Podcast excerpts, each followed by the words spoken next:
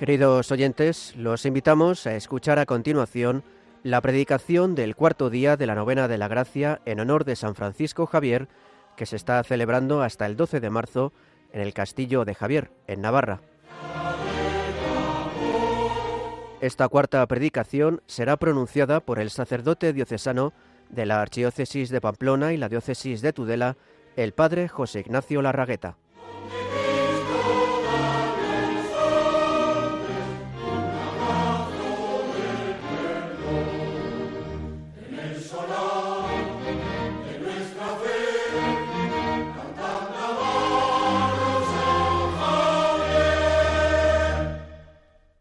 Buenas tardes, bienvenidos un día más a la novena de la gracia en honor de San Francisco Javier, tanto a los aquí presentes y también a quienes os unís a la novena a través de las diferentes emisoras de radio.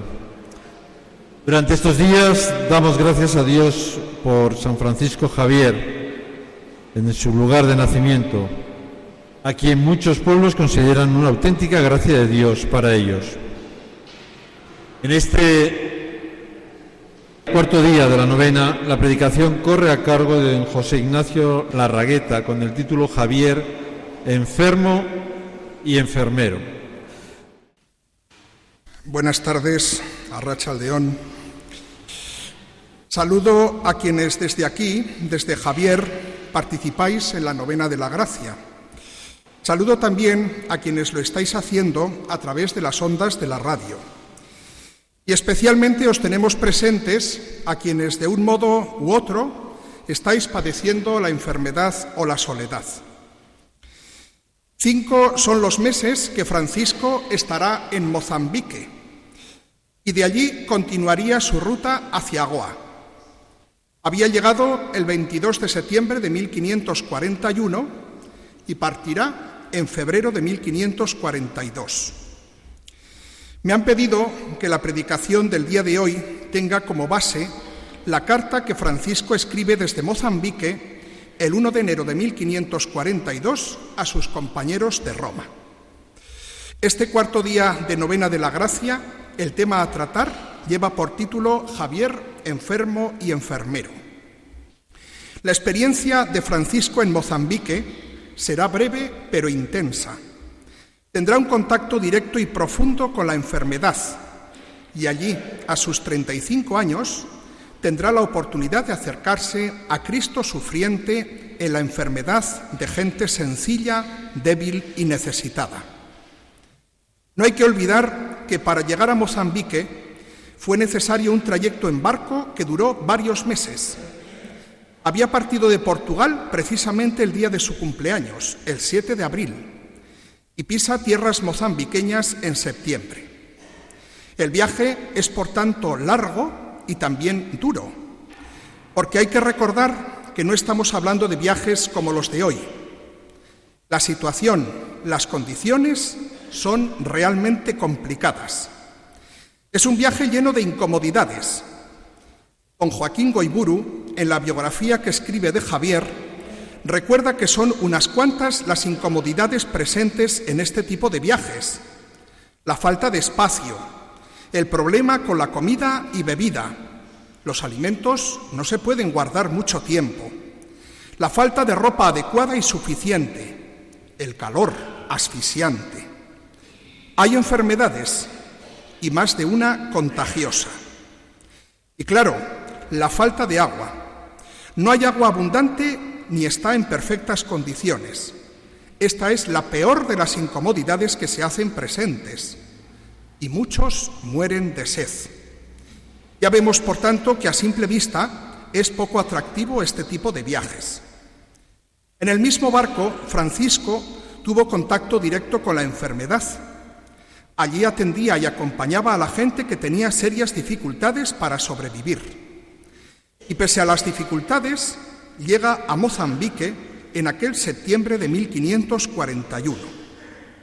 Los pocos meses que permaneció allí fueron cinco meses de gracia, cinco meses en los que Francisco anuncia la buena nueva del Evangelio y experimenta la riqueza de servir a Cristo en el necesitado. No todo será fácil, pero el consuelo del Señor Jesús y el impulso y ardor misioneros de Francisco serán imprescindibles para que su labor sea intensa y constante. Llega a una tierra realmente dura.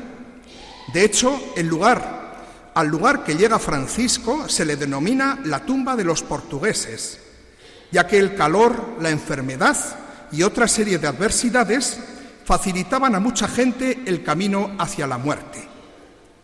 Allí llega Francisco aquel 22 de septiembre, dispuesto a servir, acompañar, alentar, a mostrar el Evangelio en aquel lugar. Al llegar allí no tiene problemas para hospedarse. Le abren las puertas para que tenga una más o menos cómoda estancia. Pero él prefiere acudir al hospital, donde hay gente con serias dificultades para sobrevivir.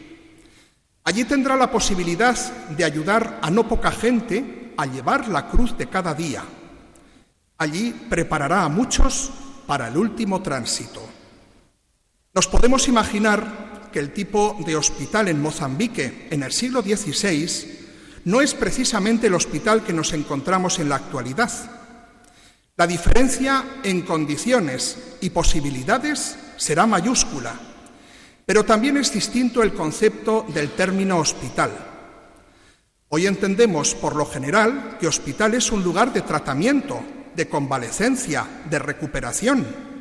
En tiempos de Francisco de Javier, el término hospital se asociaba en muchísimas ocasiones al lugar en el que se pasa el último periodo de vida terrenal. Nos podemos imaginar, por tanto, que el hospital sería más o menos como un lugar que proporcionaba desde sus posibilidades, una especie de cuidados paliativos. El hospital al que acude Francisco en Mozambique era un lugar fundado por los portugueses pocos años antes.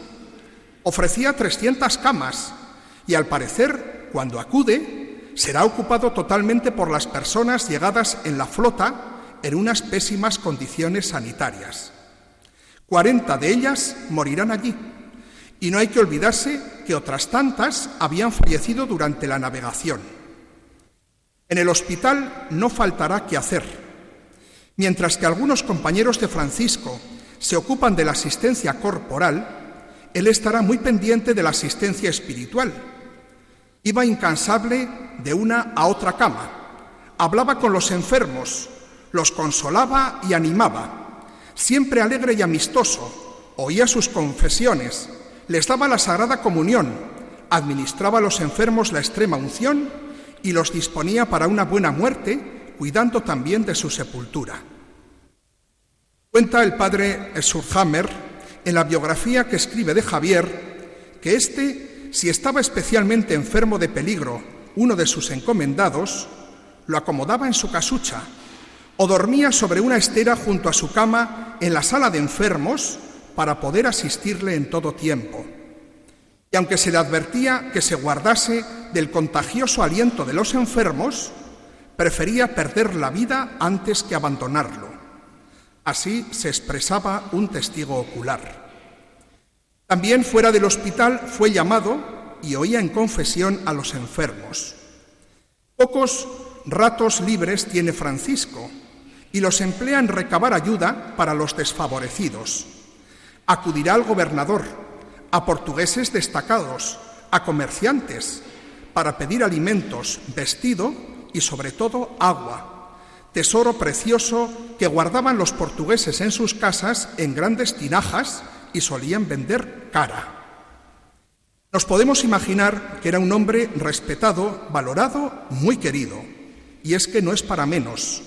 Su talla humana y cristiana no dejaba de lugar a dudas. Con su sonrisa, desde la caridad cristiana, con entrega desbordante, con sencillez, se gana el cariño y simpatía de todos. Y sin miedo al contacto con la gente, estuviera como estuviera, Francisco nos trae a la memoria la escena del Evangelio en la que vemos a Jesús con el leproso, que postrado le dice, Señor, si quieres puedes limpiarme. Y Jesús le responde, quiero, queda limpio. Francisco es consciente de las necesidades materiales y espirituales allí presentes. Y claro, rodeado de tanta gente débil y con la enfermedad o enfermedades tan presentes en todo, Francisco cae enfermo. Tendrá una buena dosis de fiebre. Y a pesar de la indisposición, Francisco no pierde el celo y quiere acompañar a sus enfermos. Posábamos con los pobres según nuestras pequeñas y flacas fuerzas, ocupándonos así en lo temporal como en lo espiritual, dice Francisco en la carta que escribe desde Mozambique el 1 de enero de 1542.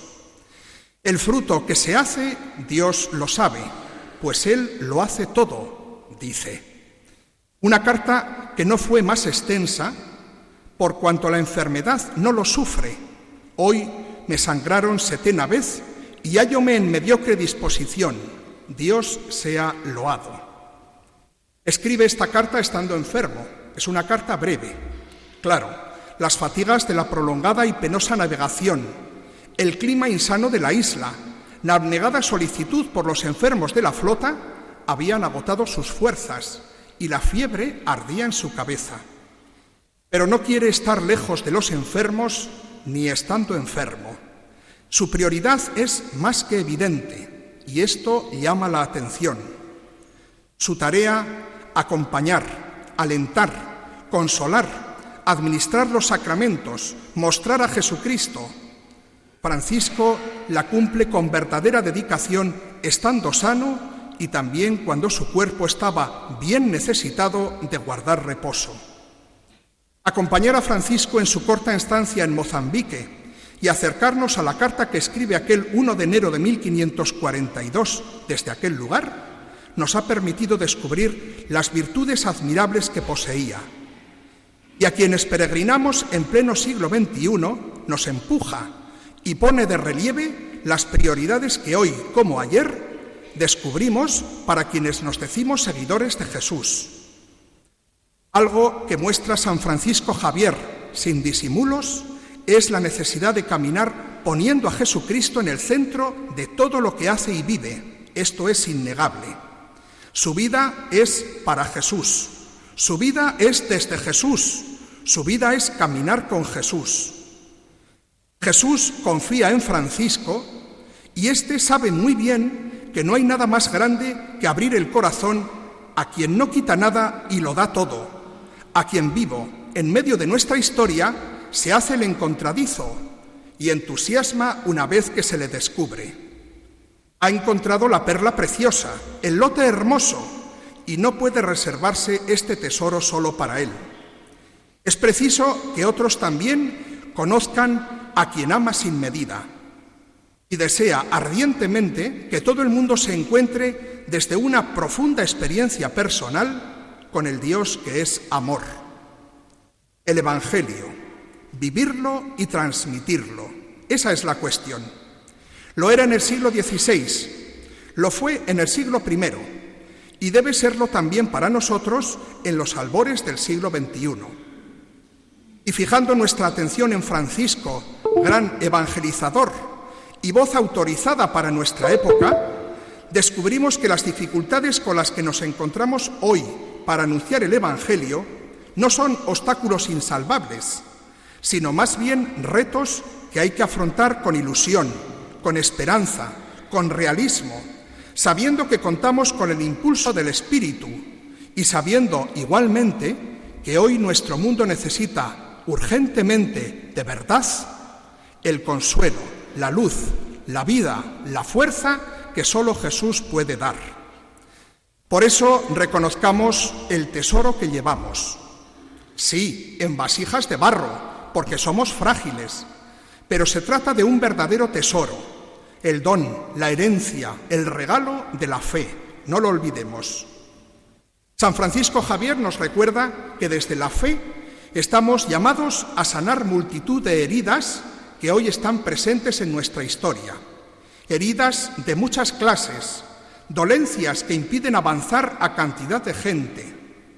Impresiona descubrir a Javier en Mozambique al lado de gente débil y moribunda, Descubriendo la acción de Javier, recordamos aquellas palabras de Jesús. Cada vez que lo hicisteis con uno de estos, mis humildes hermanos, conmigo lo hicisteis. Hoy, recordando el paso de Javier por Mozambique, vemos con claridad que todo el mundo necesita una digna atención, necesita consuelo, en resumen, necesita a Dios. Sois muchas las personas que desde la enfermedad rezáis en este momento y pedís la intercesión de Javier. Esperad, queridos enfermos, todos los días la caricia y la presencia de Jesús. Él que cargó con su cruz, ahora os ayuda a vosotros a llevar las vuestras. Sentid su compañía, que es todo un regalo. Experimentad su consuelo y el ánimo que os transmite. No os va a defraudar, a defraudar. Estad bien seguros de ello. El entusiasmo de San Francisco Javier nos ayude a reconocer la luz que todos los días está presente en nuestro camino. A veces parece que solo se ven las dificultades, las sombras, y no vemos la fuerza de la luz que a veces deslumbra. Jesucristo, luz del mundo, guió a Javier en medio de tantas dificultades y hoy te guía a ti y me guía a mí. Estamos de enhorabuena. Que Santa María de Javier y San Francisco Javier que en Mozambique estuvo enfermo y fue enfermero, nos ayuden e intercedan por nosotros. Y con el Santo Navarro y Universal clamamos, Señora, valedme. Nos disponemos a rezar esta novena de la gracia en honor a San Francisco Javier. Atraídos por tu figura y confiados en tu intercesión, acudimos de nuevo a ti, Francisco de Javier Queremos ante todo dar gracias contigo a Dios, porque quiso ser el centro de tu vida y hacer de ti el gran apóstol de los tiempos modernos. Alcánzanos de Él, en primer lugar, la gracia por excelencia de amarle también nosotros con todo el corazón y ser testigos de Cristo con la palabra y la vida. Y además, si es para su gloria y bien nuestro, la gracia particular que pedimos en esta novena. Presentamos nuestras peticiones y nuestras necesidades para que seamos solidarios con los que nada tienen o carecen de lo más elemental para sobrevivir, roguemos al Señor. Te rogamos, óyenos. Por quienes Dios llama a la vida consagrada y al sacerdocio para que respondan con generosidad a su invitación, roguemos al Señor. Te rogamos, óyenos. Por nuestras familias, para que mantengan la fuerza del amor que fortalece todos los valores importantes de la vida y sientan la protección y el apoyo del Señor frente a las dinámicas sociales que no la consideran ni la valoran en su importancia, roguemos al Señor. Te rogamos, óyenos. Por todos nosotros que celebramos la novena de la gracia en honor de San Francisco Javier, para que su impulso misionero mueva nuestros corazones, dando testimonio en el servicio a los demás y en la ayuda mutua, roguemos al Señor. Te rogamos, óyenos. Eterno Dios, creador de todas las cosas. Acordaos, que vos nos creasteis a vuestra imagen y semejanza. Acordaos, Padre Celestial, de vuestro Hijo Jesucristo que derramando tan liberalmente su sangre, reveló tu amor inmenso. Complacido por los ruegos y oraciones de vuestros escogidos los santos y de la Iglesia, esposa benditísima de vuestro mismo Hijo, acordaos de vuestra misericordia y haced que todos conozcan al que enviasteis, Jesucristo, Hijo vuestro, que es salud, vida y resurrección nuestra. Por el cual somos libres y nos salvamos, y a quien sea dada la gloria por infinitos siglos de los siglos. Amén. Oración final de la novena. Señor y Dios nuestro, tú has querido que numerosas naciones llegaran al conocimiento de tu nombre por la predicación de San Francisco Javier Infúndenos su celo generoso por la propagación de la fe y haz que tu Iglesia encuentre su gozo en evangelizar a todos los pueblos. Por nuestro Señor Jesucristo, que vive y reina contigo por los siglos de los siglos. Amén. San Francisco Javier. Ruega por nosotros. Y cantamos juntos el himno a San Francisco Javier. En el eco de tus montes vive eterna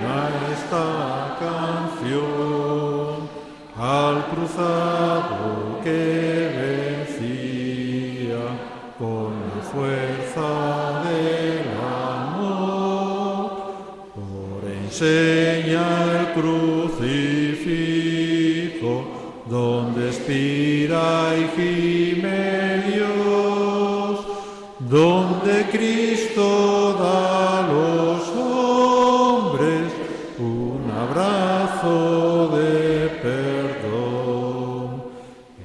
solar de nuestra fe, cantemos todos a Javier. Pues gracias a todos por asistir, por estar participando en esta novena de la gracia. Gracias a todos.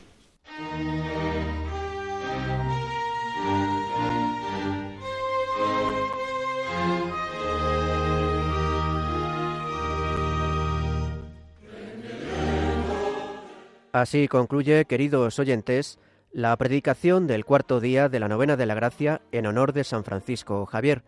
Esta cuarta predicación ha sido pronunciada por el sacerdote diocesano de la Archidiócesis de Pamplona y la Diócesis de Tudela, el padre José Ignacio Larragueta.